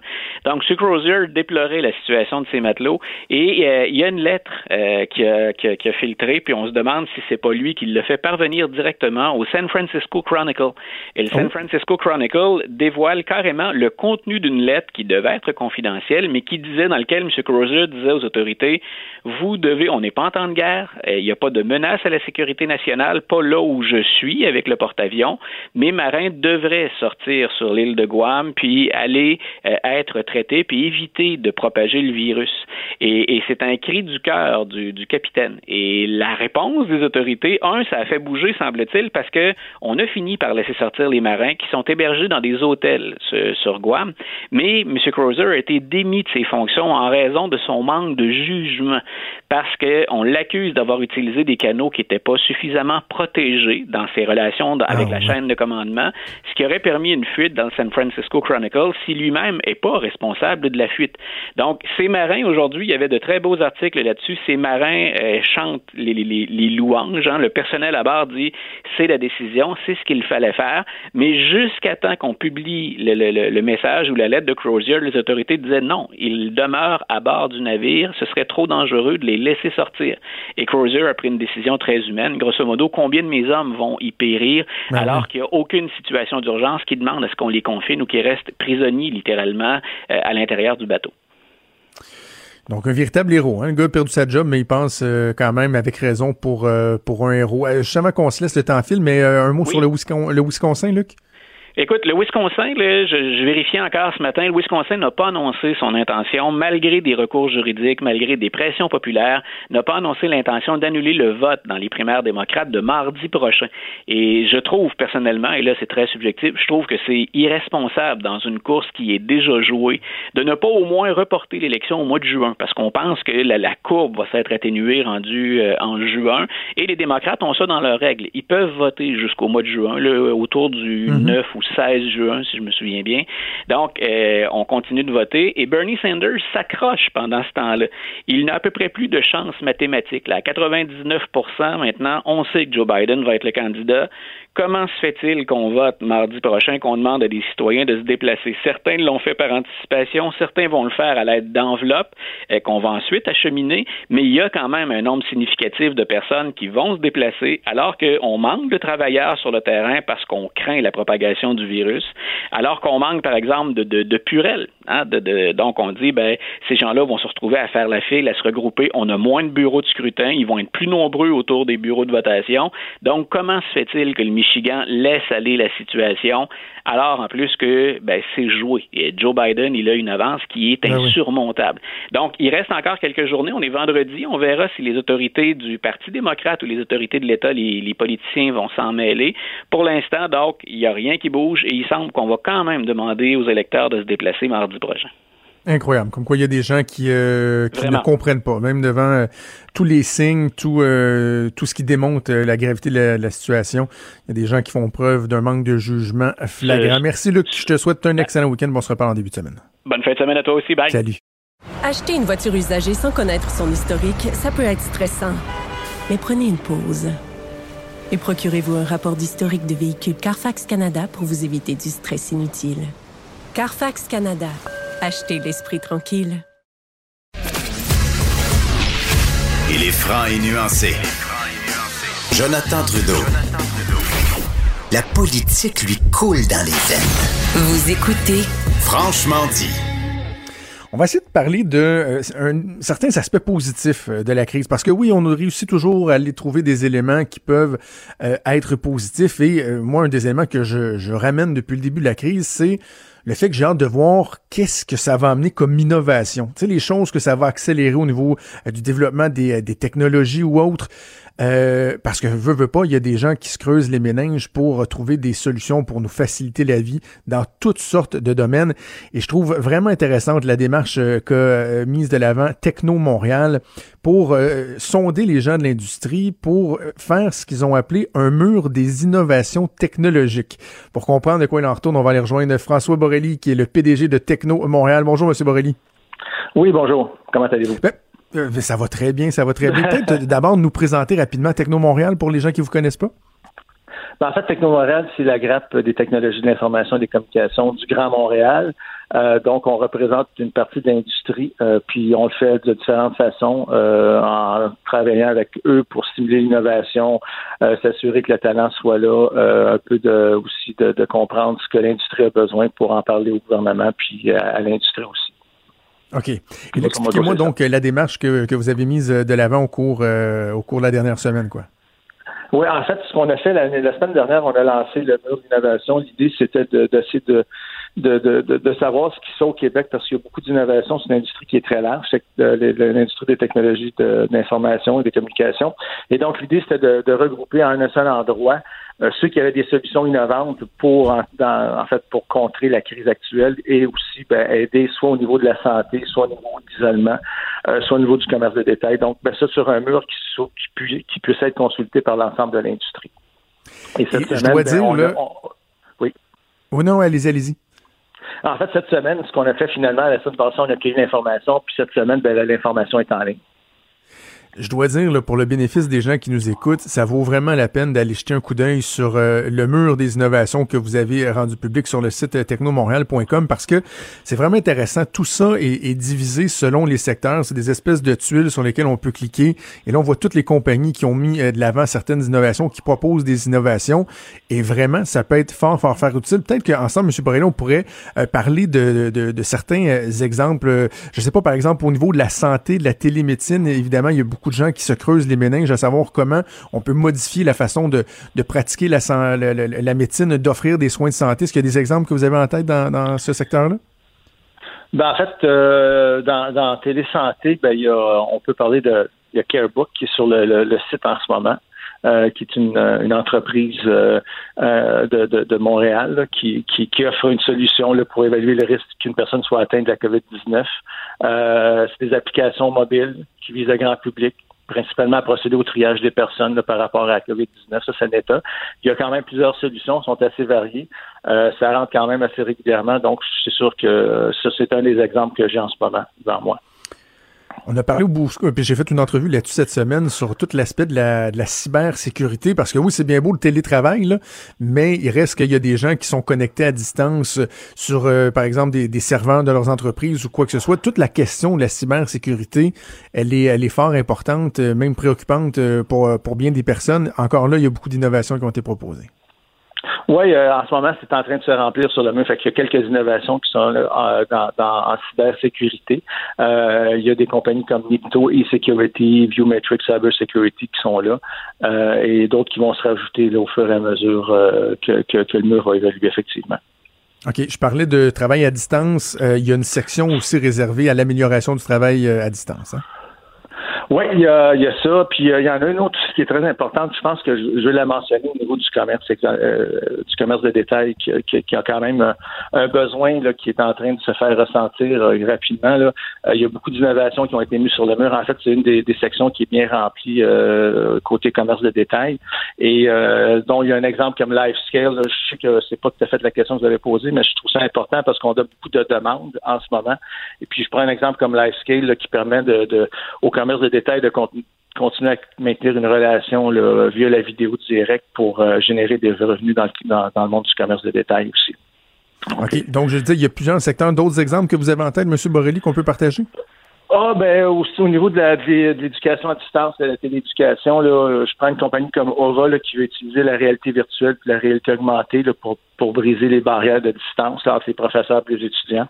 Donc, ça, ce n'est un. Euh, au niveau de l'isolement, euh, on parle d'entreprises comme Prolog AI qui essayent de mettre en place une plateforme pour partager des idées positives en temps de crise.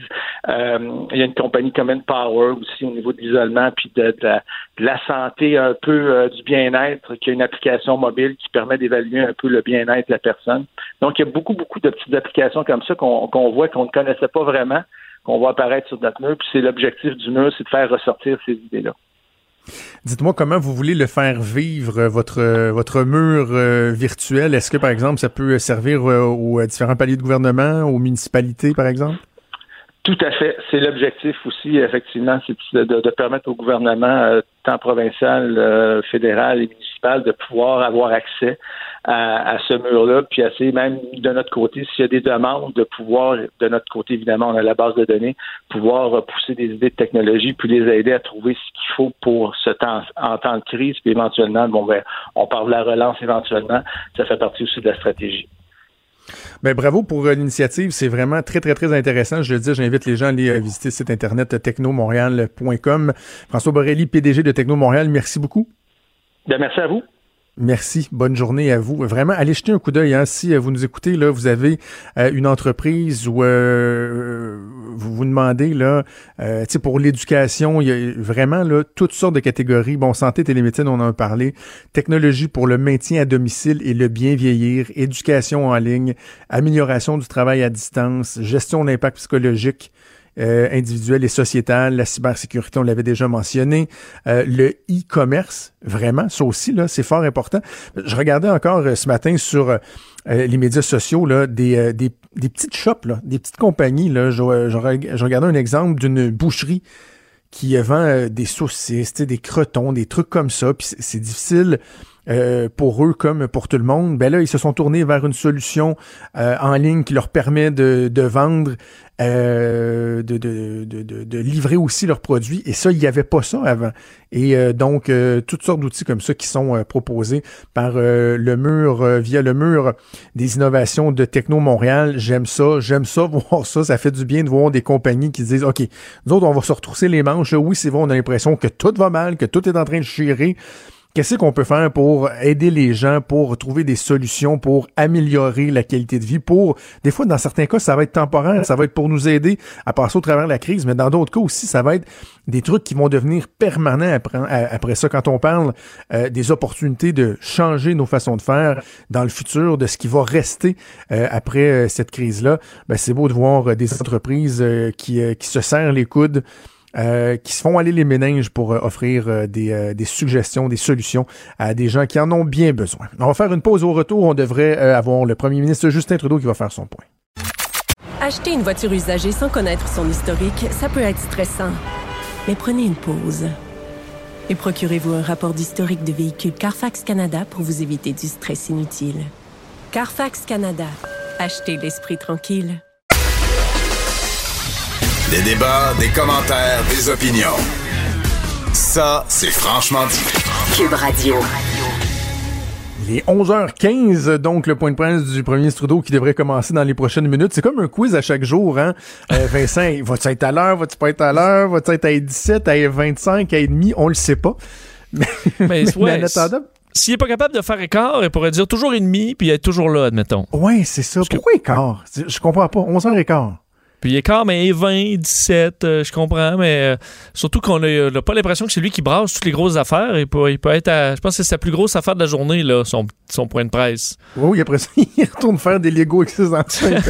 Puis là, il attend ce qu'on, va lui demander de dire pour le lendemain. J'ose croire que c'est pas ça, mais c'est un peu ce que quelques Canadiens croient, là, je pense, en raison de son ton. Et de. Bon, on le voit qu'il arrive, là. Alors, tu vois, 11h15 pile. Jonathan, qui l'aurait cru? Quand même, le premier ministre euh, qui est à l'heure, donc euh, voilà, il s'approche euh, de son lutrin. On va l'écouter le premier ministre du Canada, Justin Trudeau, qui fait le point sur la situation. La première, c'est à propos de la distribution de matériel médical aux provinces et aux territoires. Au cours des dernières semaines, notre gouvernement a travaillé étroitement avec euh, des industries pour produire les équipements nécessaires pour nos travailleurs de la santé. Des masques, des visières, des, des respirateurs et des tests de dépistage. Aujourd'hui, je peux annoncer que notre gouvernement a signé une entente avec Amazon Canada pour euh, gérer la distribution de ces équipements aux provinces et aux territoires. J'annonce que notre gouvernement a conclu une entente avec Amazon Canada pour acheminer du matériel médical aux provinces et aux territoires. Amazon utilisera son grand réseau de distribution pour assurer la livraison d'équipements médicaux là où on en a le plus besoin. La deuxième nouvelle dont je veux vous faire part ce matin est en lien avec l'armée on a reçu une demande du gouvernement du Québec pour une intervention des forces armées pour prêter main forte aux communautés nordiques et isolées. Comme je l'ai dit plus tôt cette semaine, nos membres sont toujours prêts à aider les communautés à lutter contre la COVID-19.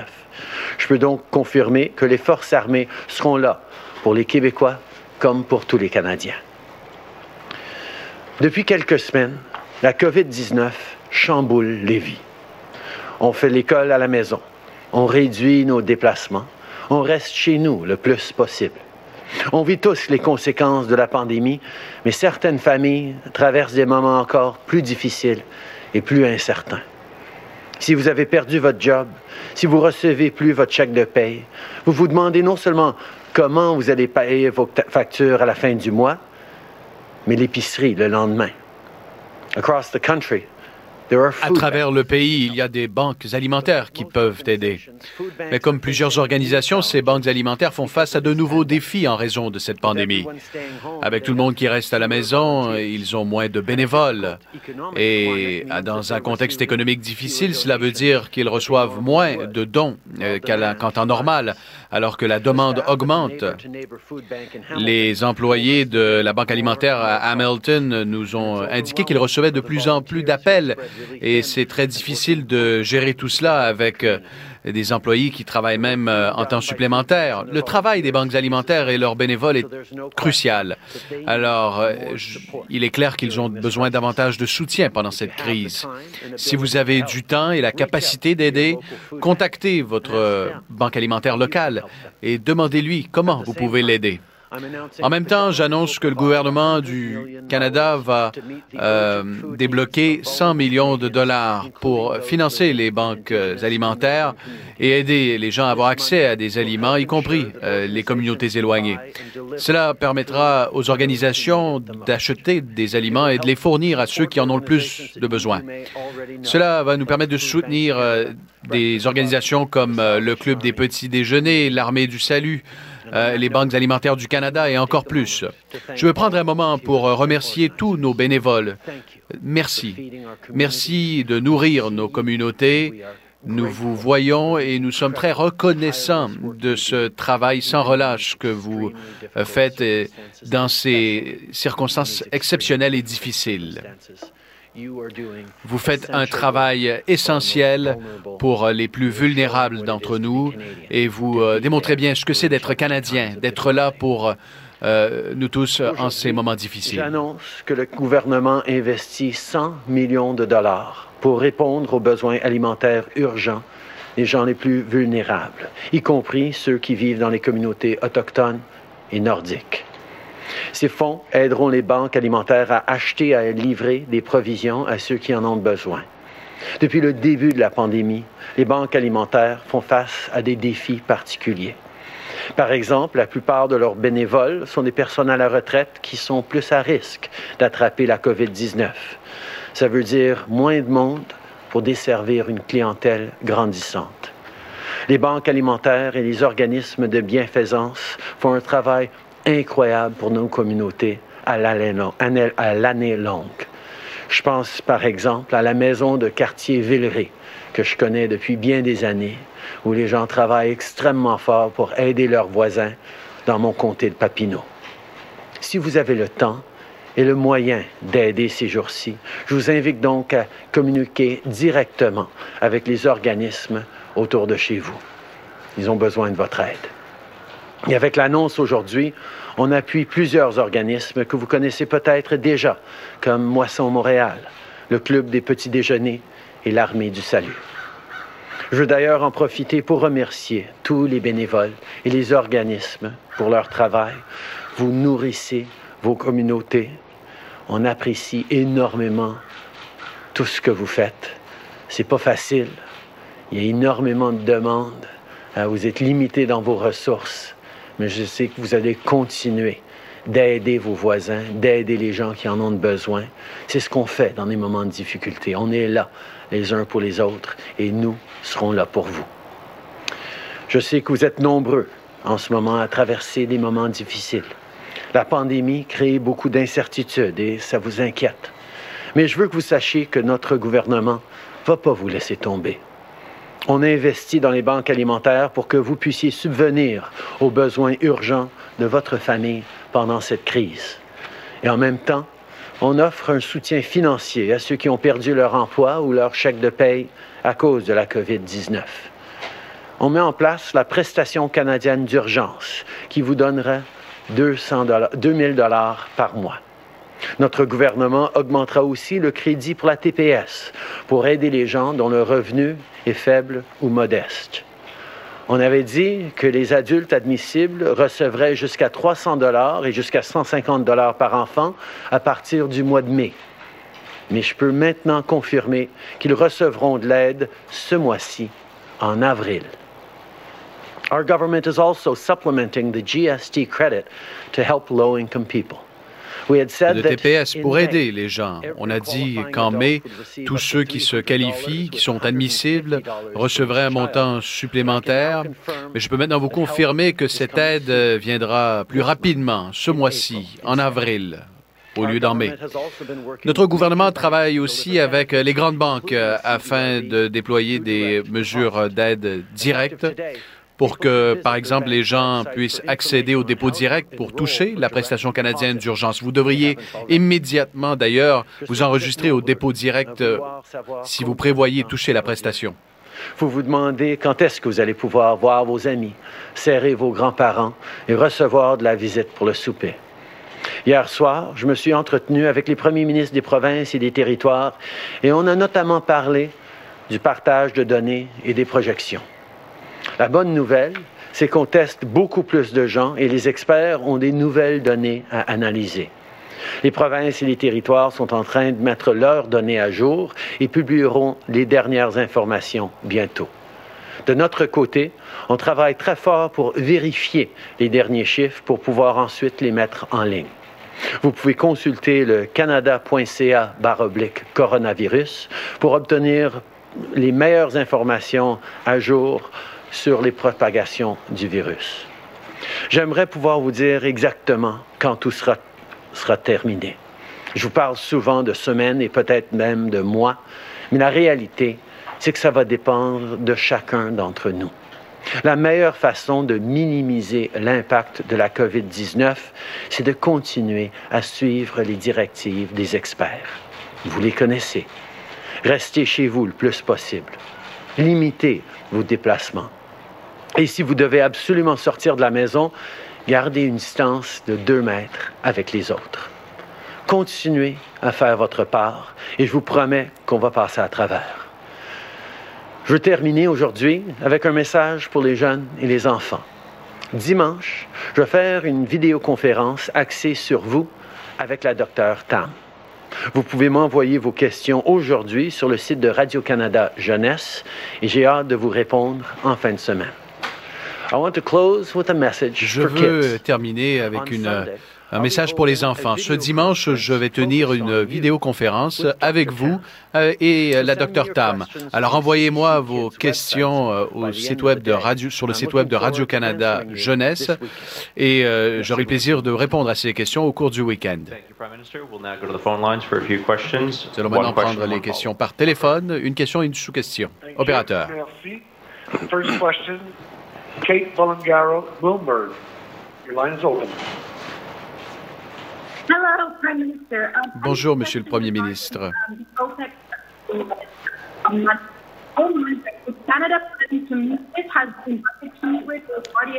I'm sorry, Kate, your Je suis désolé, Kate, euh, votre ligne éprouve des problèmes. Est-ce que vous pourriez euh, vous rapprocher du téléphone et parler un petit peu plus clairement?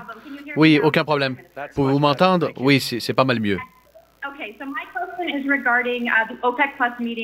Alors, ma question euh, porte sur la rencontre de l'OPEC qui euh, aura lieu lundi. Est-ce que le Canada est impliqué au sein de ces discussions? Et le reste de la question est inaudible. Um, uh, Je peux vous assurer que nous nous coordonnons euh, avec les États-Unis et nos alliés euh, en analysant les défis posés par l'OPEC, l'Organisation des euh, producteurs de pétrole. évidemment, c'est catastrophique de voir ces prix du pétrole. Ça a un impact sur plusieurs économies du monde et évidemment sur le secteur énergétique au Canada, secteur du pétrole. On tente de coordonner nos efforts afin de s'assurer que euh, l'économie canadienne ne fait pas face euh, à des défis supplémentaires. On doit euh, aider les travailleurs un peu partout au Canada et on doit travailler avec nos partenaires internationaux parce que des décisions difficiles ont été prises par l'Organisation des pays exportateurs de pétrole au cours des dernières semaines. Et que se passe-t-il avec euh, un programme d'aide pour le secteur pétrolier au Canada? On continue de travailler avec les provinces, tout particulièrement avec l'Alberta, pour nous assurer qu'on offre le soutien nécessaire pour les travailleurs qui euh, éprouvent des difficultés. La subvention salariale et la prestation canadienne d'urgence vont prêter main forte à des gens de partout au pays, y compris ceux qui travaillent dans le secteur pétrolier. Mais on comprend qu'il y a certains secteurs qui euh, vivent des moments plus difficiles que les autres et on va continuer de travailler euh, avec les provinces là-dessus. Je peux souligner que parmi nos conversations avec les premiers ministres des provinces hier soir, j'ai entendu le message de Jason Kenney, le premier ministre de l'Alberta, et on comprend que c'est important de soutenir le secteur des ressources naturelles. Thank you. Merci. Prochaine question, Mélanie Marquis, La Presse. À vous. Bonjour, M. Trudeau. On apprend que l'administration Trump a demandé à 3M de cesser d'exporter des masques N95 au Canada, en Amérique latine également. Euh, Pouvez-vous nous donner plus de détails sur ce que vous savez? Euh, comment qualifiez-vous cette décision-là? Et puis, comment est-ce que le Canada compte y réagir? Euh, on est en train de travailler très étroitement avec les États-Unis pour qu'ils comprennent euh, ce que nous, on sait très bien déjà, c'est que euh, les échanges entre le Canada et les États-Unis vont dans les deux sens, particulièrement pour les biens essentiels et pour le personnel médical. Il y a des milliers d'infirmiers, d'infirmières à Windsor qui travaillent au Détroit à chaque jour sur lesquels les Américains dépendent. il y a des produits médicaux et essentiels qui vont dans les deux sens à travers notre frontière et ce serait une erreur. Euh, Je souhaite la bienvenue aux gens qui se joignent avec, à nous euh, sur les ondes de TVA. M. Trudeau qui commente la décision des Américains d'interdire que du matériel médical, des masques soient importés au Canada. On est en train de souligner euh, et on, va continuer de travailler pour s'assurer que ce dont on a besoin va arriver. Um, nous travaillons avec les Américains étroitement euh, et euh, nous faisons valoir que le niveau d'intégration important entre nos deux pays va au-delà d'une simple frontière. On, reçoit des biens essentiels des États-Unis et les États-Unis aussi reçoivent des biens, des produits essentiels du Canada et des professionnels de la santé, du matériel médical. Euh, prenons par exemple des, des des centaines d'infirmières de Windsor au Canada qui se rendent à Détroit chaque jour pour prêter main forte. Euh, et ce serait une grave erreur que les États-Unis euh, créent des, barrages euh, ou encore réduisent les échanges commerciaux, y compris concernant les équipements médicaux. Ah, c'est le point que nous faisons valoir à l'administration américaine à l'heure actuelle. Hier, sous-question? Oui, hier, M. Trudeau, vous deviez faire le, suivi avec Washington concernant le, détournement de matériel médical, les masques qui sont achetés sur le tarmac. Qu'est-ce que vous leur avez dit? Qu'avez-vous appris? Puis juste pour, revenir aussi à la question à laquelle vous n'avez pas répondu, est-ce que le Canada va riposter en refusant lui aussi d'envoyer des masques aux États-Unis si on en envoie effectivement? Euh, nous allons toujours chercher à continuer euh, le commerce euh, ouvert et essentiel avec les États-Unis. on dépend tous les deux de, du commerce et des échanges de biens et de, services essentiels de chaque côté de la frontière et nous allons travailler pour s'assurer que ça continue à, à, à, à être possible euh, et euh, être encouragé dans ces moments de difficulté. Euh, nous allons toujours faire des suivis sur euh, des préoccupations par rapport aux livraisons, euh, mais pour l'instant, on est confiant que on continue à recevoir ce dont on a besoin. Thank you. Next question, operator. Thank you. Merci. Next question. Tonda McCharles, Toronto Star. Line open.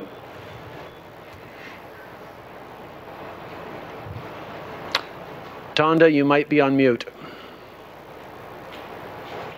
Yeah, I am. Sorry. Uh, thanks for taking the question. Merci um, pour la question, de prendre ma question, Monsieur le Premier ministre? Pourriez-vous uh, euh, éclaircir la situation? L'administration Trump a demandé à 3M de cesser l'exportation de ces masques. Avez-vous, euh, depuis ce temps, euh, eu une discussion avec le président américain? Et vous avez dit que ce serait une erreur, mais bon, 3M a reçu cette indication déjà. 3M nous a indiqué que c'était très important pour eux de continuer de faire des livraisons de matériel médical euh, au Canada, notamment, parce qu'il y a énormément euh, de commerce et, d'échanges. Et euh, évidemment, ça pourrait éventuellement faire mal aux États-Unis si on réduisait ces échanges, parce qu'ils bénéficient aussi de certains produits en provenance du Canada. Et c'est le message que nous envoyons à l'administration américaine à l'heure actuelle. De limiter euh, le, le, commerce en, en matériaux essentiels euh, parce que tous les pays ont besoin de recevoir du matériel de, d'en dehors de leurs frontières et ce serait blessant pour les Américains d'avoir des limites sur les biens, les essentiels, biens essentiels qui arrivaient du Canada et d'autres, d'autre part. c'est une chose qu'on est en train de souligner très fortement avec l'administration américaine ces jours-ci, y compris ce matin. Comme sous-question, allez-vous discuter avec le président américain? J'aimerais comprendre de votre point de vue euh, si 3M ne cesse ses livraisons, uh, est-ce que cela créera un uh, énorme euh, trou dans l'approvisionnement au Canada? On va uh, tenter de continuer d'obtenir euh, des approvisionnements. On comprend qu'il y a énormément de pression sur les systèmes de santé dans plusieurs régions. Voilà pourquoi nous travaillons si fort afin de s'assurer d'obtenir le matériel nécessaire dans les délais requis. On a vu plusieurs entreprises canadiennes qui ont proposé euh, d'augmenter leur production. On va aussi continuer de recevoir des livraisons de partout à travers le monde. On va tout faire en notre pouvoir pour s'assurer qu'aucune région du Canada manque euh, d'équipement pour faire face à cette pandémie. Thank you. Merci. Justin Ling, freelance. Your line is open. Um, Bonjour, Monsieur le Premier ministre. Vous avez demandé aux gens de rester à la maison le plus possible. Vous leur avez demandé de ne pas se rendre au travail. Pourquoi Pourquoi alors demandez-vous euh, aux fonctionnaires de continuer uh, euh, de travailler dans les centres de détention de migrants alors que les risques de propagation sont importants et que lorsque ces travailleurs retournent chez eux, euh, ils pourraient infecter leurs proches. Vous considérez vraiment cela comme un service essentiel? Oui, on pense qu'il y a encore des services essentiels qui doivent être maintenus pour la sécurité des Canadiens et pour le bien de notre pays cela afin de s'assurer que les Canadiens demeurent en sécurité. C'est notre priorité principale et voilà pourquoi on va continuer de s'assurer que les services essentiels soient maintenus euh, là où il le faut. Et ceux qui travaillent pour les services essentiels, on les encourage à travailler de la maison. Néanmoins, nous reconnaissons que euh, du travail doit être fait pour garder les Canadiens en sécurité, tout particulièrement en ce moment. Et j'en profite aussi pour remercier euh, les fonctionnaires qui travaillent pour s'assurer de garder les Canadiens en sécurité. Ce n'est pas vraiment une question de, sécurité. Donc, euh, Justin Trudeau qui euh, faisait son point de presse quotidien, quand même un bon nombre d'annonces euh, dans ce point de presse-là. Premièrement, une, une entente qui a été signée entre le gouvernement canadien et Amazon Canada pour acheminer le matériel médical aux provinces et aux territoires. Donc, ce qui devrait faciliter, l'on s'entend, le, le, transport, la livraison des marchandises. Et là, la deuxième annonce qui a été faite, je pense qu'on est plusieurs à avoir fait le saut lorsque M. Trudeau a dit que le gouvernement du Québec avait fait la demande d'avoir le soutien de l'armée. Pendant une fraction de seconde, on s'est dit, oups, OK, on est rendu là. Mais il faut être précis, euh, le gouvernement du Québec qui a effectivement fait cette demande-là, mais pour les communautés nordiques et les communautés euh, isolées. Euh, donc, évidemment, demande qui a été acceptée par le gouvernement Trudeau. l'armée qui pourra aider là où, par exemple, il n'y a pas vraiment de corps policier, qui a moins de ressources. également, un montant de 100 millions qui est annoncé pour financer les banques alimentaires. On sait qu'elles sont très, très, très sollicitées dans euh, la situation actuelle. Et aussi un crédit hein, de TPS qui avait été annoncé pour euh, les familles et ça devait être disponible pour euh, le mois de mai. donc on devance ça au mois d'avril. Et sinon, le premier ministre qui a annoncé que dimanche, il va faire une vidéoconférence pour les jeunes. Oui, il faut pas être cynique. C'est pas mauvais. Les jeunes ont des questions et, dans ce genre de forum-là, je pense que le premier ministre Trudeau est capable de bien s'en sortir. Sinon, on comprendra que ce qui retient assurément l'attention, c'est toute la question euh, de, de, de l'attitude des États-Unis qui veut s'approprier à peu près tous les masques. On disait ce matin, ils ont demandé à la compagnie 3M de cesser les exportations vers le Canada, vers l'Amérique latine. Et là, Justin Trudeau, incapable de faire preuve d'une certaine vigueur dans la, dans la forme, si on veut, Euh, mais on comprend que sur euh, le fond, le Canada tape du pied, là, parce qu'il a dit euh, nous travaillons très fort avec les États-Unis pour qu'ils comprennent ce que nous, nous comprenons déjà, c'est-à-dire que la relation va dans les deux sens et que ce serait très dommage que le Canada aussi arrête d'envoyer, par exemple, du matériel aux États-Unis. Donc, menace à peine voilée qui a été répétée à plusieurs reprises par Justin Trudeau. Donc, des tensions apparentes entre le Canada et les États-Unis. Bougez pas, on fait une pause de quelques secondes et on revient. Vous écoutez Franchement dit. Ça risque d'être la plus grande bataille de notre vie. COVID-19. On fait le point sur la situation dans le milieu médical avec la docteure Diane Franqueur, présidente de la Fédération des médecins spécialistes du Québec. Docteur Franqueur, bonjour. Bonjour. Euh, dites-moi, je vous ai entendu euh, mentionner que vous aviez été euh, quoi sous le choc lorsque vous avez entendu le premier ministre Legault un peu plus tôt cette semaine dire que finalement, pour bien des éléments du matériel médical, on avait des réserves pour uniquement 3 à 7 jours. bon, là, on semble être rendu plus vraiment autour du 7 jours. Il y a d'autres matériels, nous dit-on, qui va être acheminé. Est-ce, que vous êtes rassuré à ce stade-ci, docteur Franquin? Ben, écoutez, je pense qu'il faut qu'on fasse confiance à notre premier ministre. Nous, on, honnêtement, on s'attendait, on s'attendait vraiment pas à ce que le délai soit si court parce qu'on nous disait sur le terrain, il manque de masques, il manque de masques. J'ai demandé au comité médical, est-ce qu'on peut avoir un état de situation pour savoir c'est où, il y en a combien par, par, par, dans chacun des hôpitaux, etc. Alors, quand il a fait cette déclaration, parce qu'on l'écoute avec attention à tous les mm-hmm. midis, euh, ça nous a vraiment pris par surprise, mais comme nous rebondissons facilement, on a retourné ça de bord, on a, on a repris une nouvelle direction, puis on, s'est assuré qu'on pouvait protéger les professionnels de la santé, médecins, infirmiers, préposés et tout le monde qui sont au front. Là. Alors, il faut que ces gens-là ne soient pas malades parce que c'est eux qui vont nous soigner quand on va l'attraper en souhaitant qu'on ne l'attrape pas, mais on n'est pas à l'abri personne. Mais euh, la pénurie anticipée, euh, est-ce que est-ce que elle a euh, elle se fait sentir en fait sur le terrain en ce moment?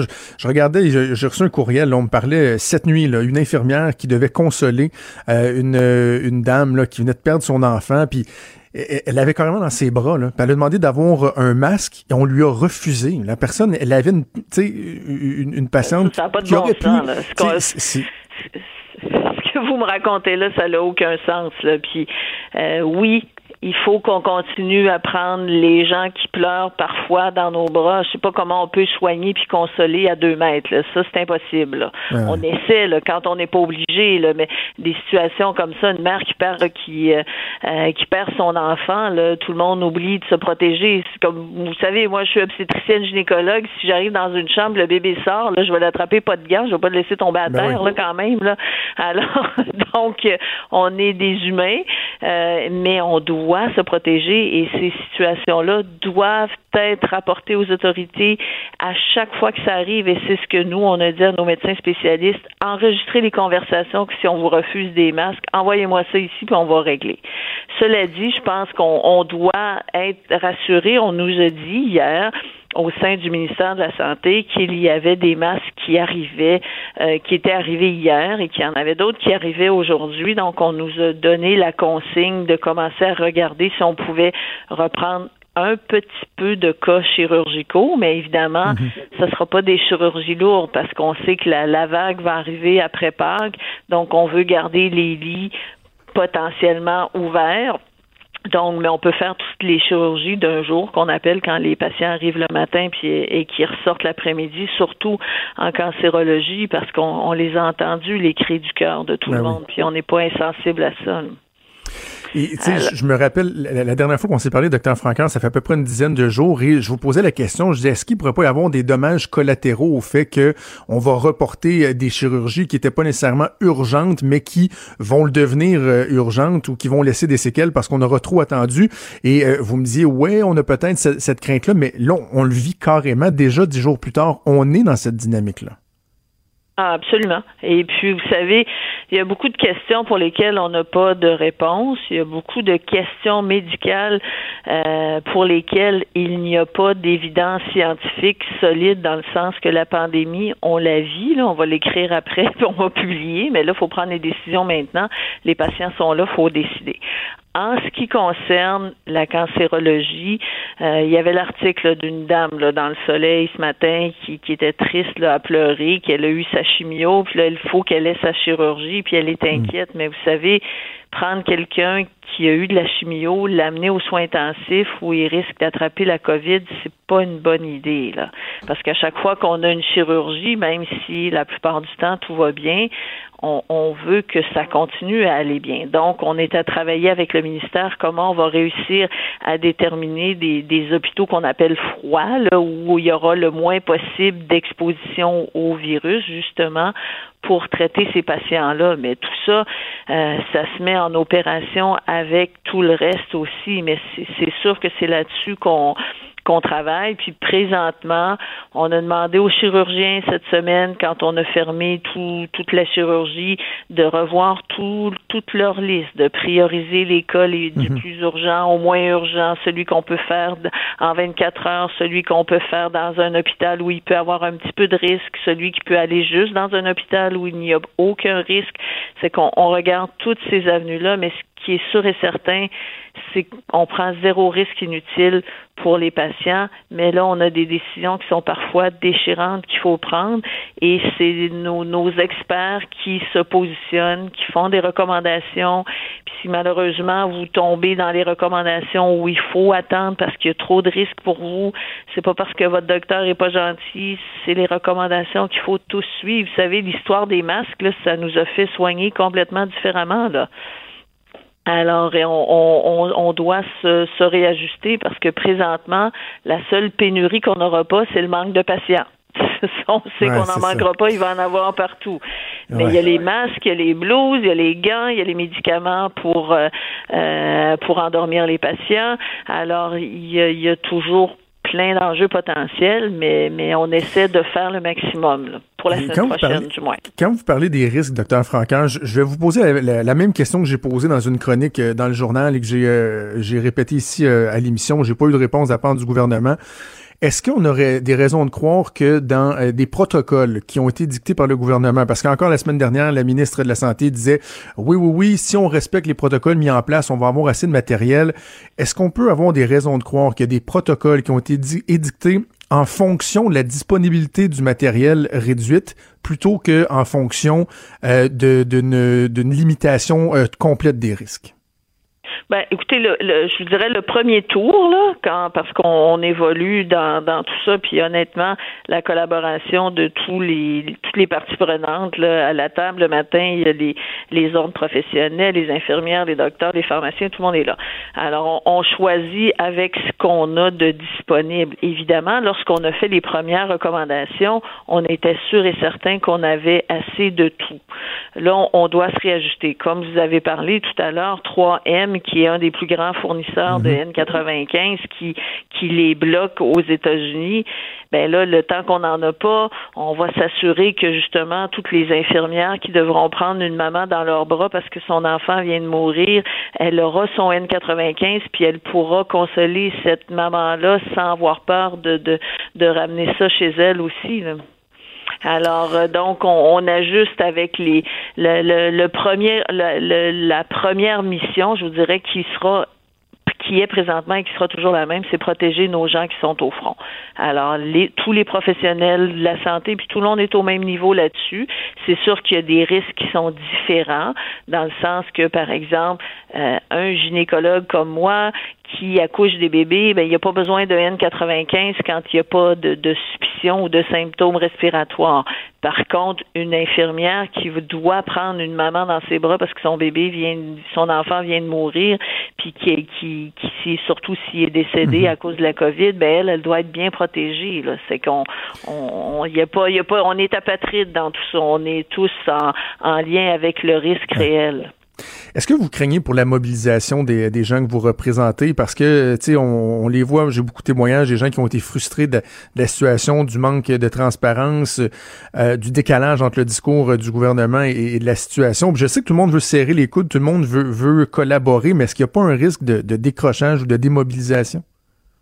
Ah, ça, c'est sûr et certain. Puis, vous savez, le Bon, euh, c'est sûr qu'au début, là, puis je pense qu'à un moment donné aussi, euh, il faut, faut taire les, les, les gérants d'estrade dans le sens, c'est correct de poser des questions, c'est, c'est, c'est correct aussi d'avoir, euh, de demander plus de transparence. C'est ce qu'on a fait avec M. Legault, mais, mais c'est Mhm. pas pour dénigrer sa crédibilité, c'est parce que nous, on veut se préparer puis prendre les bonnes décisions.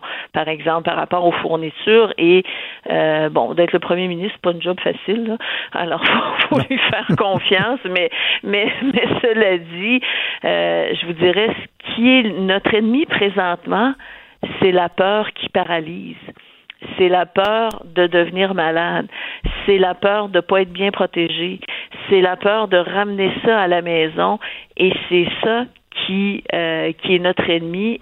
Alors, quand on va pouvoir rassurer tous nos professionnels de la santé qui sont importants pour nous, qu'on veut les protéger en tout temps, ils vont retourner au combat puis ils vont ils vont être avec nous là pour euh, qu'on s'investisse à 100% là-dedans.